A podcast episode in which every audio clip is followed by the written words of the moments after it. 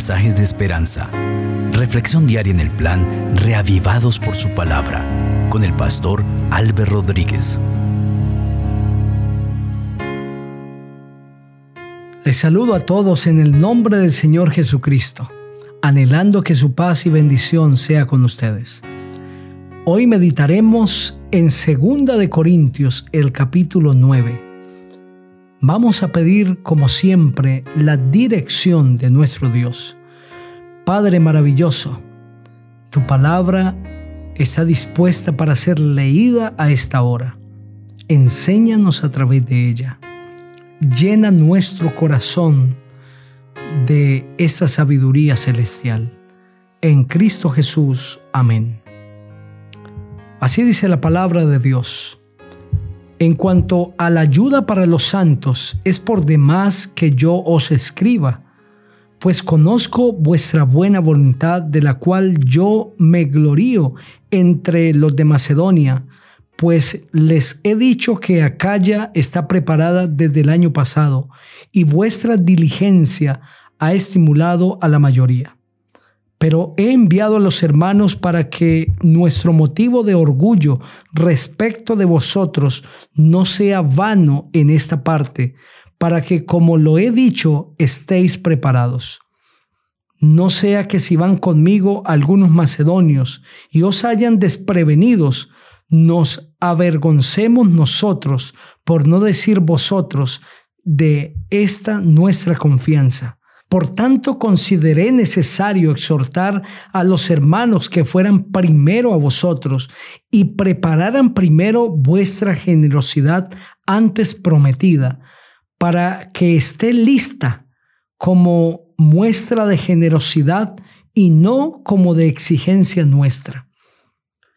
Pero esto digo, el que siembra escasamente también segará escasamente y el que siembra generosamente, generosamente también segará. Cada uno dé como propuso en su corazón, no con tristeza ni por obligación, porque Dios ama al dador alegre.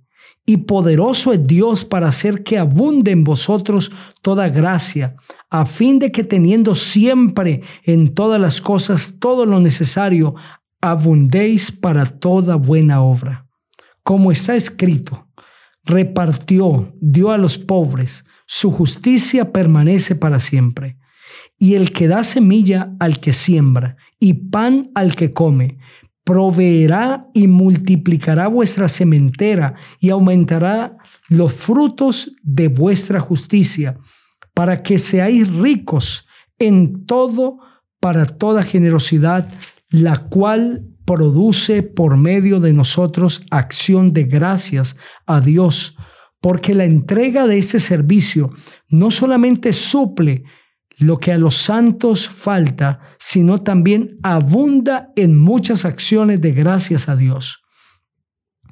Ellos, por la experiencia de este servicio, glorifican a Dios por la obediencia que profesáis al Evangelio de Cristo y por la generosidad de vuestra contribución para ellos y para todos.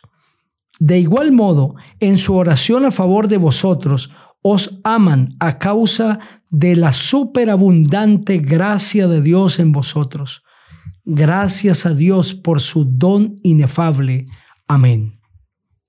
Este precioso capítulo es la continuación del capítulo 8.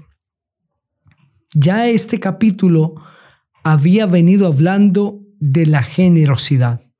El apóstol motivando a los hermanos en Corinto, poniendo dos ejemplos, a Macedonia y al Señor Jesucristo como el máximo ejemplo.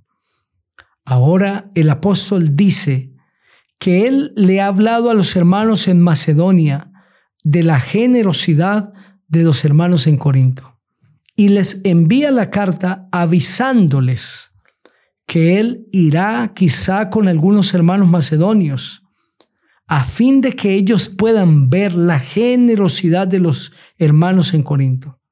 Pero para que ellos no estén desprevenidos, sino que tengan ofrendas, les envía esta carta. En la primera carta Ya el apóstol les había hablado también de ofrendas para los santos en Jerusalén en el capítulo 16, los versículos 1 al 4. Y les había recomendado que cada primer día de la semana cada uno debía separar, según lo propusiera en su corazón, algún recurso y guardarlo hasta que él fuera. Ahora en la segunda carta, el apóstol nuevamente vuelve a enfatizar que los hermanos estén preparados para que cuando Él vaya haya ofrendas para los necesitados. Y en estos versículos de este capítulo, el apóstol no solamente se propone motivar a los hermanos a ofrendar, sino que les presenta los motivos correctos para hacerlo. Por eso el versículo 9 dice, el que siembra escasamente, también escasamente segará, y el que siembra generosamente, generosamente también segará. Sin embargo, su deseo no es que los hermanos en Corinto ofrenden queriendo recibir más, sino que ellos comprendan que Dios ve los motivos por los cuales se entrega la ofrenda. Cada uno dé como propuso en su corazón, dice el verso 7, no con tristeza ni por obligación, porque Dios ama al dador alegre. No debían dar los hermanos con tristeza, porque tengo que hacerlo, porque Pablo lo dijo, porque hay necesidades, pero no quiero hacerlo, entonces lo entrego con tristeza tampoco lo debían hacer por obligación, porque sintieran que Dios les estaba obligando a través del apóstol a entregar de sus recursos, sino que este recurso que se entregaría como ofrenda a la causa de Dios debía ser en alegría, en gozo, en una expresión de gratitud a Dios por todas las bendiciones recibidas, pues Dios ama al dador alegre. El deseo de Dios es que quien entregue para su causa lo haga con alegría, con gozo, no con tristeza ni por obligación, entendiendo que el Dios que ha pedido que sus hijos entreguemos para su causa, es el mismo que está dispuesto a bendecir. Eso es lo que dice el versículo 10. Y el que da semilla al que siembra y pan al que come, proveerá y multiplicará vuestra sementera y aumentará los frutos de vuestra justicia, para que seáis ricos en todo, para toda la generosidad, la cual produce por medio de nosotros acción de gracias ante Dios. Queridos amigos, los motivos correctos para entregar donativos a la causa de Dios debe ser en alegría, con gozo, en una expresión de sencillez y de gratitud por todas las bendiciones recibidas de parte de Dios, en un reconocimiento profundo de que de Dios recibimos toda bendición que Él es el soberano proveedor, que el Señor es quien todos los días nos sostiene. Y cuando lo hacemos de esta manera, lo estamos haciendo por los motivos correctos. Sin embargo, Satanás, entendiendo que el plan de Dios, al pedirle al hombre recursos para el avance de su obra no es que Dios no tenga los recursos suficientes, sino es producir en sus hijos su carácter. ¿Y cuál es el carácter de Dios? El de la generosidad. Satanás ha querido engañar a la humanidad y quiere que la gente entregue donativos, pero con los motivos incorrectos o por los motivos incorrectos. Que entreguen por obligación que entreguen por quizás lástima para quienes necesitan, o que entreguen por avaricia, queriendo recibir más.